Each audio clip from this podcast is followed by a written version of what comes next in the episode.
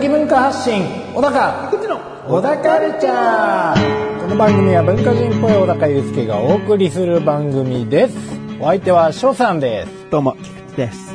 よろしくお願いします。よろしくお願いします。じゃあね。なんでじゃないのよ。なんでじゃないの？何がダメだった？うんなんかなんか違うなと思って。言い方イメージが。言い方でしょ？イメージって何？イメージよ。イメージな？んかそのムスッとした感じがイメージよ。今みたいな？あ、なんだよ。なんだよことあるごとに。このイメージなのに、うん。どうも、菊池ですとか言ってるのが、そうそうそう。チェッ猫かぶってやがらってこと。じゃあね。ね叱責もしたくなる。いや、基本可愛いで売ってるんでね。あ本当ですか？売り方間違えてますよ。うーん、最近ね、うん。子供がさ、もう10歳過ぎてって、うんうん。ね、上の子はもう高校生になって、あと10年もすれば、うん。二人とも自立してるかしてないかぐらいのうん。ことのになってくるわけ。あそうね。小高もね、同じぐらいのまあそうよ子供なんで。うん。だ我々の10年、まあ15年後ぐらいっていうのはさ、うん。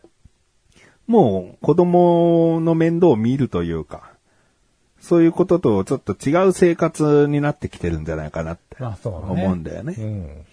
そうなってきた時に、うん。人生の楽しみをどこに置くか。うん。小高の夫婦を見てると、うん。でも二人で結構旅行とか行く仲なのかなと思うね。あそうね。もう言ってるね。うん。すでに。あのどことどこそこ行きたいみたいな話はね。今はさ、結構子供が楽しめなきゃいけないっていう縛りがあった上での旅行になってると思うそうから、なのよ。単純にすごく景色がいいところとか、うん。もう大人として楽しめる。ただただこう、街を歩いてみたいねぐらいの場所に行けるようになるよね。うそれこそ海外とかね。んまあね。うん。そうなんだ。よだからそういった楽しみを15年後以降に残しておけてるのかなと思うんだけど、うん。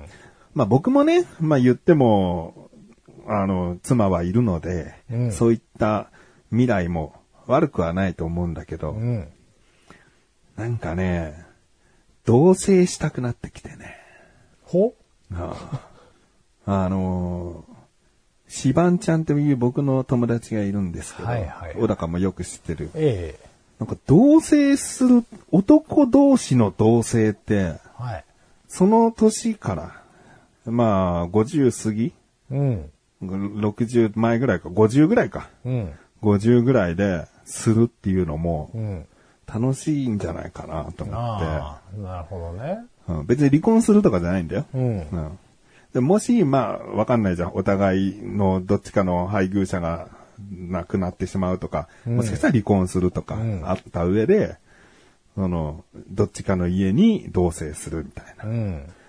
なんか YouTuber の人がさ、うん。経営者同士で同棲してる動画を見てて。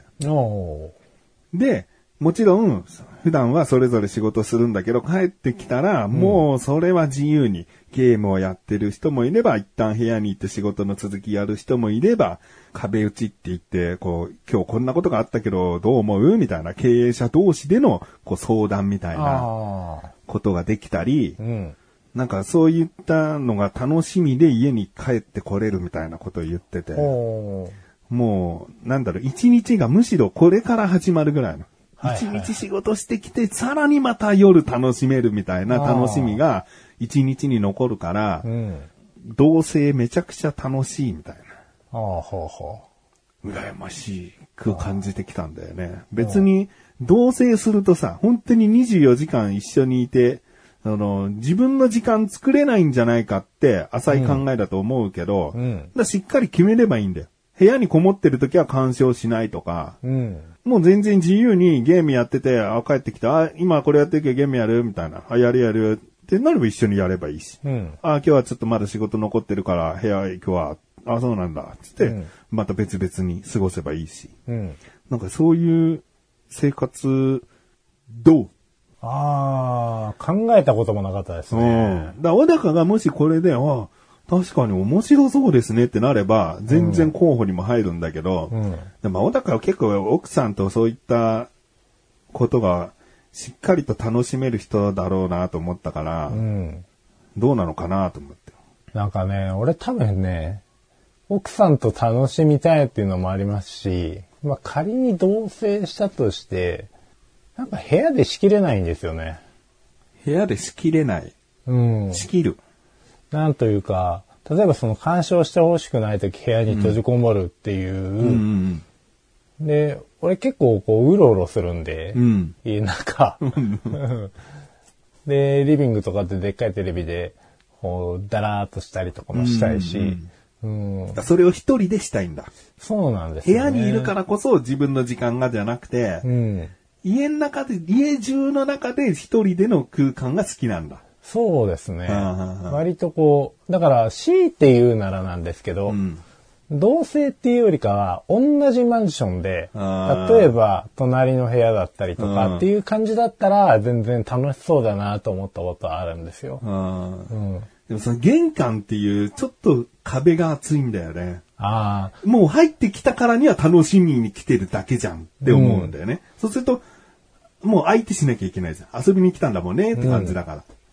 だから、家が距離近いというのと、同性っていうのが、なんか感覚がやっぱ違くて、うん。もう、わ、うん、だから、むか、干渉しないでほしいが強い人にとったら伝わりにくいかもしれない、やっぱ。どっちまで気を使うかっていうとこなんですよね。あの、例えばその家が隣の場合は、確かに今言った通り、あの、コンコンって来たら、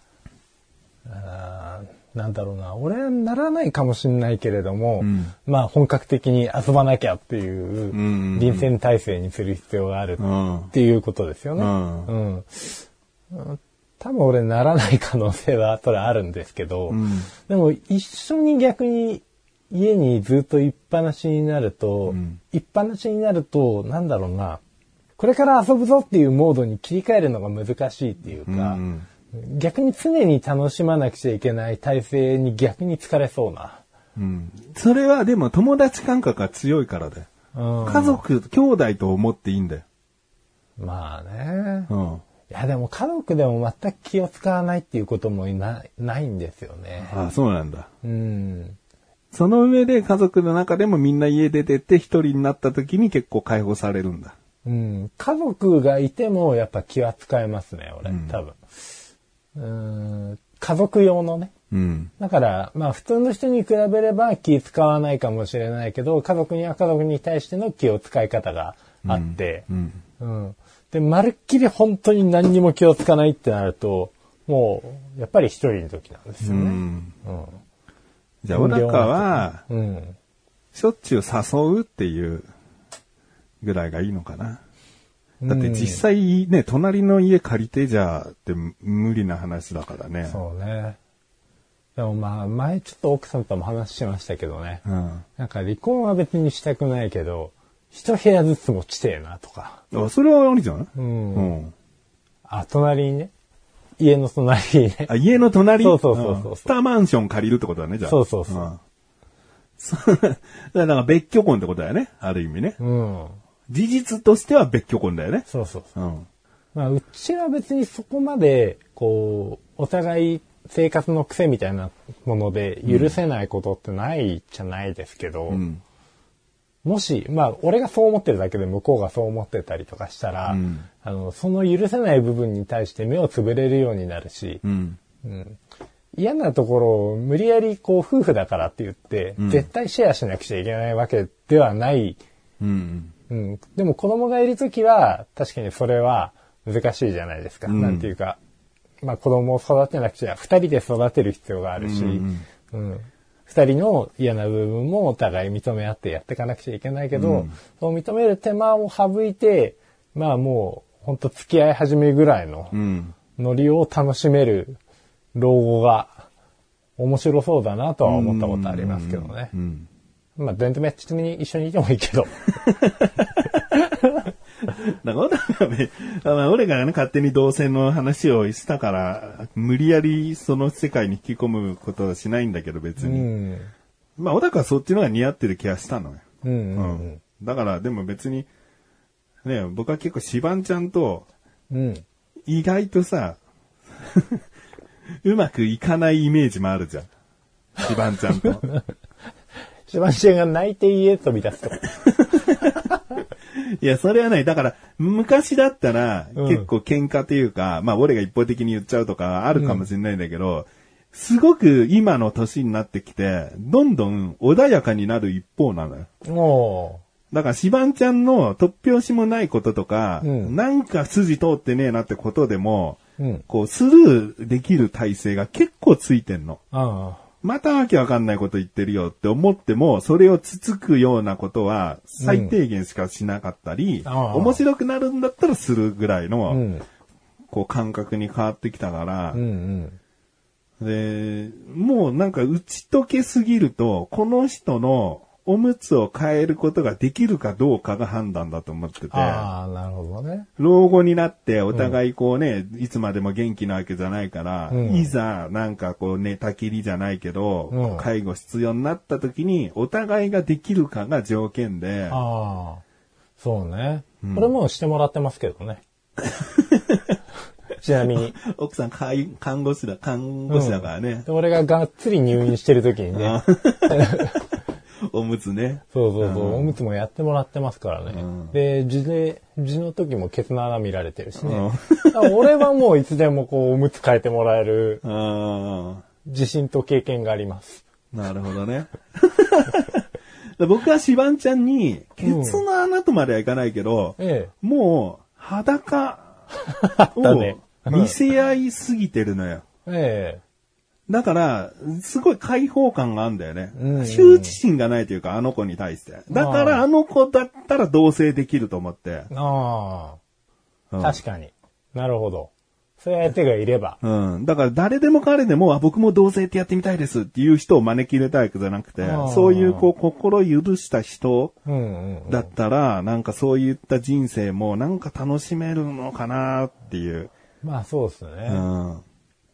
そうだね。だから本当それこそ、もう二人でもし同棲したら、小高をしょっちゅう、小高をしょっちゅう誘うっていうよりは、もう小高は好きな時来たらいいと思うよね。ああ、そうですね。うん。今日休みですることないんで来ましたでもいいし、うん夜ちょっと奥さんと喧嘩したからふてくされて来ましたでもいいおしー、なんかそういう空間が作られてたら小高も遊び来やすいかもしれないし、あ、一週間だけ泊まらせてくださいとかもありだと思うし、うんうんうん。あ、それは面白そうですな。うん。なんかさ、やっぱ学生時代を思い出してほしいのはさ、男たちだけでさ、夜と、夜通し過ごす時間って、うん。すげえ楽しかったはずなんだよね。まあそうねなんなら一番楽しかった思い出ってそういうとこに詰まってる気がするんだよね。それをこんな老後で衰えていくんじゃないかっていう人生の先に、うん。ちょっと置いておくだけでも、今を生きようってなるほどな。思っています。それでは最後までお聞きください。こ 気づいてくれた。こだ小田カルチャーは皆様からのご意見、ご感想をお待ちしております。番組ホームページのメールボタンをクリックして、投稿フォームよりお送りください。いろんなメールお待ちしております。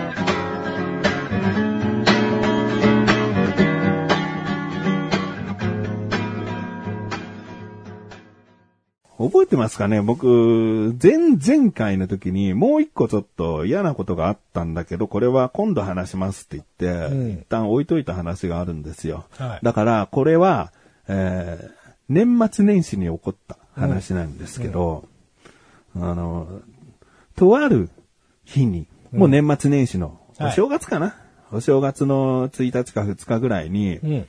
家族で出かけてて、うん帰ってきたんです。うん。で、帰ってきたら、その、エレベーターホールのエレベーターの横に紙が貼られてて、ほう。あ、それなんですね。で、ええ。庭にゴミを捨てないでくださいっていう、はいはいはい。この、令和6年1月3日。うん、3日だったね。1月3日。庭っていうのは、要はベランダの下のことなんだけど、はいはい僕はあの、あの、1階ではないから庭ではないんだけど、うん。どうやら、その、庭というスペースに、はいはい。紙ゴミあ、あ。紙、書類系のゴミがうん飛び散っていたらしくて、うん。で、まあ、誰かわからなかったのか、こういった張り紙が貼られてたと。ほうほうほで、うちはですね、その年末年始ってゴミ出しできないので、うんゴミを貯めとかなきゃいけないので、う。はいはいはその、しっかり縛って僕はベランダに貯めといたんです。うん年末からのゴミは。い。はい。燃えるゴミ、燃えないゴミとか、うんペットボトルとか。で、しっかり縛ってあるし、うんそんな、ね、飛び散るような状態にはしてなかったから、ああ、なんか、こうやって飛び散らかしちゃった人もいるんだなと思って、スルー、うんスルーというか、ちょっと見てエレベーター入ろうとしたら、神さんがすごく見てたの。ほうほうほじっと見てて、う。うん。で、調剤書、調剤明細書っていうのがあって、はい。これは要は病院に行った時の、こういった薬を出しますっていうやつだよね。そうですね。薬の明細書だね。で、これを見て、なんかうちのかもしんないなとか言ってんだけど、うん。いやー、でも、これ、調剤明細書何月何日ってなってる？あ、いや、何月何日だからね、病院行ったその日。いや、わかんない、行ったかなみたいな。うん。いやいや、うちじゃないよ。うちそんな、撒き散らかすような状態になってないもんって言って、家に帰りました、うんで、家に帰って玄関に入った時にふと思ったことがあって、うん。こうワンチャン鳥につつかれてたら、袋破かれてるなと思って、うんうん急いでベランダ行ったら、うん一つのゴミ袋がうん破かれてたのよ、やっぱり。あもう人間の仕業とは思えないちぐはぐな破かれ方。おうほうほうほう。もうゆ、多分くちばしで、じゃ、うんじゃじゃじゃじゃってやりまくった後、みたいな感じで、飛び散ってたの。うん。うわ、これうちじゃんってうん。思ったの。で、ベランダから下見ても、もちろんこれは片付けられていて、うんこの張り紙は管理組合が出したものだったのね。はいはいはいはい。ああ、なんかすごい迷惑かけちゃったなっていう気持ちと、うんあとこんなね、調剤明細書とかの、うんその、書類系のゴミが散らかったことで、うん個人情報というか、うん。何かしらうちと見バレするようなものが飛んじゃってないかっていう不安、まあ、申し訳なさと不安があって、うんうん。で、ああ、やっちゃったな、やっちゃったなっていうか、まあ、悪気はないし、うん。こっちにもそんなね、ネットかけろよって話かもしんないんだけど、うん。もう、10年近く住んでるわけ。で、はいはい。初めてなの。うんうん。毎年ね、そうやってベランダにゴミを置くとカラス来るようだったら、そりゃネットとかシートとか被せる癖はついてるかもしれないけど、うんこれだけ住んで初体験のことはちょっと勘弁してよって、うんうん今回から反省はするけど、はい。って思って、うん。うーんまあちょっとショックを受けてたんだけど、その、うちのインターホンうん。に不在履歴があって、見たら知らないおじさんが来てたのね、うんうん。モニターに。はいはい。あ、何時何分に知らないおじさん来てるわ。うんなんかの役員かなんかの人かなって思ってて。はいはいでも、その人が見たことあればその人のお家に伺うことはできるけど、別にポストにも何も誰々っていう証明できるものも何もないからう、ん。ただおじさん来たんだと思ってて、うん。で、僕の予想だとこれ1階に住んでる人かなと思ったの。やっぱり目立つから、1階の人からしたら。はいはいはい。で、翌日、なんとなく、もうその朝の時間帯で庭とか、庭っていうかそっち側に出てる人とかいるのかなとか、うんそのちょっとだけこう、見回りしたのね。はいはいその、映ってたおじさんがもしかしたらキーマンだから、その人がいないかどうか、うんうん。あの、ちょっと散歩がてら、こう、ぐるーっと回ったんだけど、やっぱり誰かわからなくて、うん。そしたらその日に電話がかかってきて、ほうほうほで、もしもし、菊池さんでしょうか？あ、はい、そうです。で、昨日お伺いしたんですけども、って言った時点で、ああ、あのおじさんかと思って、うんあはいはいはい、つう。って、はいはい。で、あそうだ、一つ大事なこと忘れてた。帰ってきた時、うん。帰ってきた時に、うん。ゴミが、うちの、その、窓の鉄格子うん。窓の格子に挟まってたの。落ちてたゴミが、これが、大事なこと言ってなかった。エレベーター乗ってうちじゃないでしょうって思って帰ってきた時に、うんうちの玄関の隣の格子に、うんその落ちてたであろうゴミがまた袋に全部入って、あ、突っ込まれてたの。なるほど、なるほど。だから、うちって分かってんじゃんっていうのも分かってたんだ。なるほどね。うんうんうんうん。で、おじさんが映ってたから、おじさんがまあ突っ込んだやつじゃないかと思ってたんだ。そうだ。はいはいはい。すいませんね、1ヶ月前のお話。なるほどね。だから、おじさんから電話かかってきた時に、うん。菊池さんですか？って言われて、あ、そうです。つって、あのおじさんだな。黒突っ込んだおじさんなんだなって思ってたんだけど、うんうんうんその時に、僕、すごくイライラしてた。はいはいはい。なぜかって、うん。そのままおじさんに伝えたんだけど、うん。あのーどうやらですね、うん。先ほど言った調剤明細書に、うん。うちの息子の名前が書いてあって、ははは。菊池っていうことが分かってて、うんで、その場所に住んでいる菊池さんってここしかないよねってことで、うんこの落ちたゴミ拾い集めて、うちの、えー玄関の隣の格子に袋を突っ込んどいたと。これだけだったら、まあ、わかるじゃん。うん。で、このゴミ菊池さんのじゃないかなと思ったんですよって言ったから、うんうんそうですよね。だけど、うんじゃあ、エレベーターに庭にゴミを捨てないでくださいって、変な晒し物にした感じの張り紙する必要ありました？ああ、ないですね。分かってんだったらね。うちだろうなって分かってんだったら、うちにだけ伝わるようにすれば良くないですかって。うん庭にわざわざゴミ捨てるような頭のおかしい人、そういないでしょと。うん。これは何か、まあ、菊池さんが、えーゴミを落としたゴミを撒いたと思われてもいいけど、他の住人の人に知らせる必要ないですよねって。うん。はいなんでこんな晒すようなことしたんですかって言って。はいはで、いや、うちも最初誰がやったかわからなかったからって言うんだけど、はあでも菊池っていう明細、調剤明細書見たんですよね、つって。ああ、そうですね、つって。で、それで菊池さんだろうなで一旦菊池さんだけを疑えばいいだけのことで、エレベーターに張り紙する必要ないですよね、つって。い。ほうほうほう。もっとも。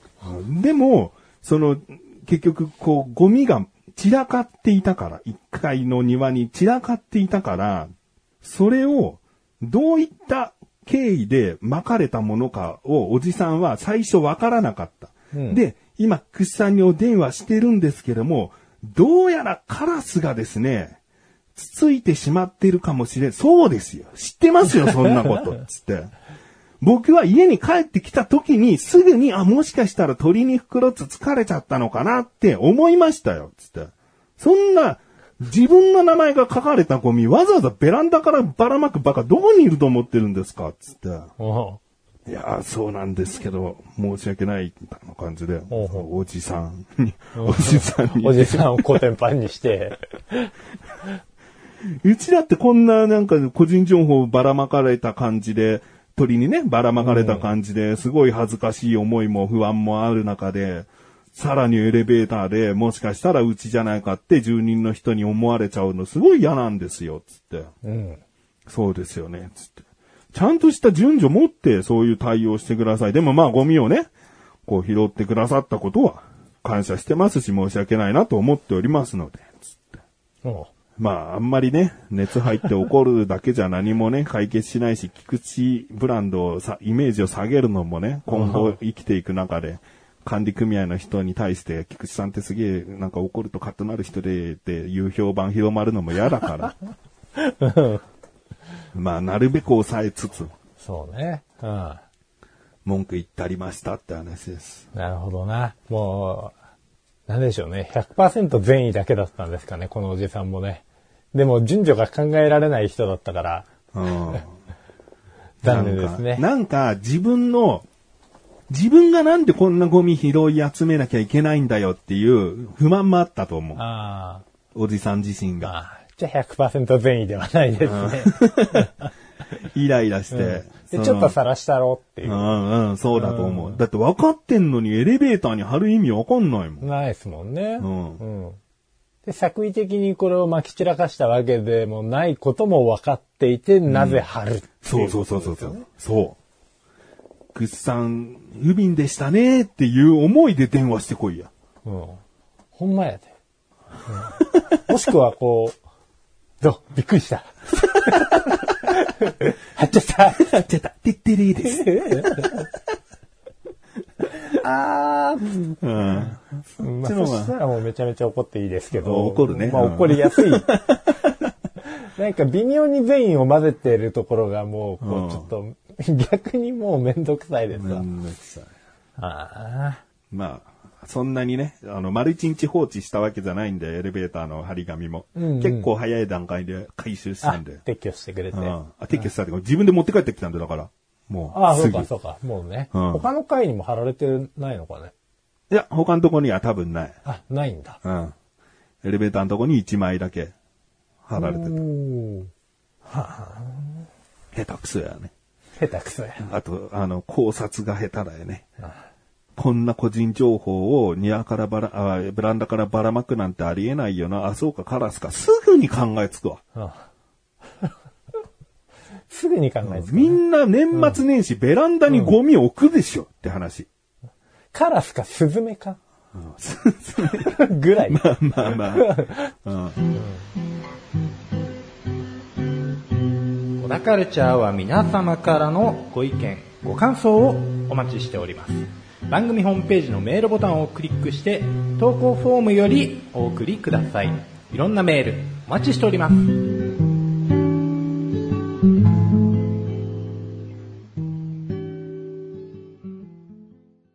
そんなさ、写真をさ、2枚撮ってさ、はいはいはい。その、レイアウトしてさ、うん。文章をつけてさ、うん。それを作ってる自分、見にく。見にくいないやでも、犯人わからなかったんでしょうじゃないじゃん。もう、菊池って書いてあるんでしょその明細書に。書いてあるんだったら、菊池さんとこに届けようで終わる話なのよ。わざわざ写真撮ってさ、レイアウトしてさ、文字打って赤文字で、警告っぽいから赤文字で。上辺揃えて。上辺揃えて、写真の上辺、ちゃんと並べて。うんインフルエンザですよ。分析すな。薬に詳しいからって分析すんな。あ、喉の痛みも訴えてますね。炎症を抑える薬が出てますね。うん、まあね。ねなんでまだ続いてんだよ。じっくりみんなその紙、もうずっと取っといたよ。そうそうもう、あ、そっか、結構、一月前だもう、もう捨てていいんだよ、これ。ううちからしたらう。ん嫌な思い出。こんなになんでおられてるか知ってるか？ん？これ、む息子に、うん。うちのやつじゃん。ちょっと、エレベーターの紙剥がしてこいって言ったの、長男に。でもうぐちゃぐちゃにしていいわ、つって。うんで、息子が、あ、剥がしてくる、つって、エレベーター降りて、剥がして、息子が玄関入ってきた時には、もうめちゃくちゃに折られてた。おだから息子も、何かしら思いがあったんだよ。もう細かく折られてた、こうやって。うん。わざわざ。恨みの数だけおった。でもね、ある意味証拠っていうかあ、この記憶しやすいからさ、残しておこうと思って。うんまあそういう意味では、あの、ちゃんとレイアウトしてくれてよかったっていうことで。レイアウトいらねえし、その印刷代、印刷代、も、もしやじ、あの、会費から出てんじゃねえだろうな。いやいやいやさすがに自宅でプリントアウトしたんじゃないの？自宅で？カラーコピーできんの？集会所でコピーした気がするわ。あら。マジか。ふざけんなカラーコピーいくらかかると思ってんだよ。ねえ。あ、インク感じゃないね、なんか。いや、絶対集会所でしょ。集会所のパソコン使って。あ、やったな。やったな、これ。僕が見た限りさ、60過ぎのおじさんなのよ。はいもう、もう、ほんと初老中の初老っていうか、うんもうおじいさんと言っても過言じゃないぐらいの。うん。そんな人がさ、んちゃんとパソコン操作してんじゃねえこんなことのために。警告赤文字にしよう。うんああ、つって、この画像の上辺を揃えたいんじゃけど、思って。あ、これ整列押せばいいんですよ、つって。選択してね、つって。腹立つわ。手間暇かけて。満を持して電話したら怒られる。あれ、結局さ、カラスの仕業だと思うんで、じゃねえ。すぐ分かった、こっちは。クソ探偵だな。本当だよ。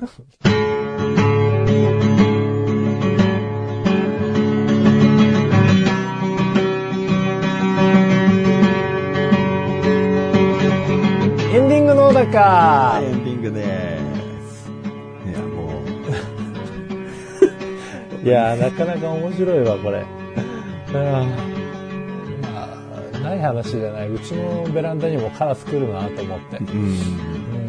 でもね、一つ、そのね、10年ぐらい住んでてさ、初めてだったんだけど、一つ思い当たる節があって、はいはい。その3日だったよね。だから2日の夜、うん。うち家の中で焼肉やったのよ。あで、窓開けてやったの。こんあの、はい匂いこもっちゃうから。あ。えで、まあもちろん寝るときは閉めてたのかもしんないけどえ。、結構うちから焼肉臭が、カラスを誘惑させるようなあ。空気が放出されてたんじゃないかな。なるほどな。だ気をつけた方がいいよ。ゴミがベランダに出てる日は焼肉しない。うん。わかりました。焼肉かな どうかな、それ。まあ年末年始はね、でも結構美味しいものを食べがちで、うんまあ、すき焼きだったりとかね。うん、あそうだね、鍋ね。うん、そうそうそう。まあ、そのあたりが出ると、まあ、匂いもこもりがちになりますからね。きますかね。うんゴミもね、よりにもよって一番出る時期っちゃ一番出る時期なんですよ、ね。そうなんだよね。すぐ溜まっちゃうよね。そうそうそう。プラゴミとか尋常じゃない勢いで尋常じゃないよ。かる。まあみんな多分ベランダに置いてますよ。そうだよね。みんなベランダに置いてるからさ、うん。本当に、あの、気をつけた方がいいよ。個人情報系のゴミは。そうね。対策しないとね、うんまあネットなりなんなりか。CD とか、こう、ぶら下げてる人いるじゃない。あ効果あるかわかんないけどね。うんあの光るの苦手っつって。うん。いや、なんかね、シート、シートもまあでもめんどくさいんだよな。雨なんか降っちゃったりしたら。そうなのね。めんどくさいんだよな、シート。なんか、じゃあ日常的に、まあ、ベランダにゴミを置く機会もそこそこ特定の時期になると思うんですけど、ねそのためだけにわざわざっていうことであれば焼肉を諦めた方がいい。そうだね。窓を閉めてやるしかないね。まあ、店もやってないもんね。うんその時期だとね。そう。終わろうよ。小田カルチャーは月に2回の水曜日更新です。それではまた次回。さようなら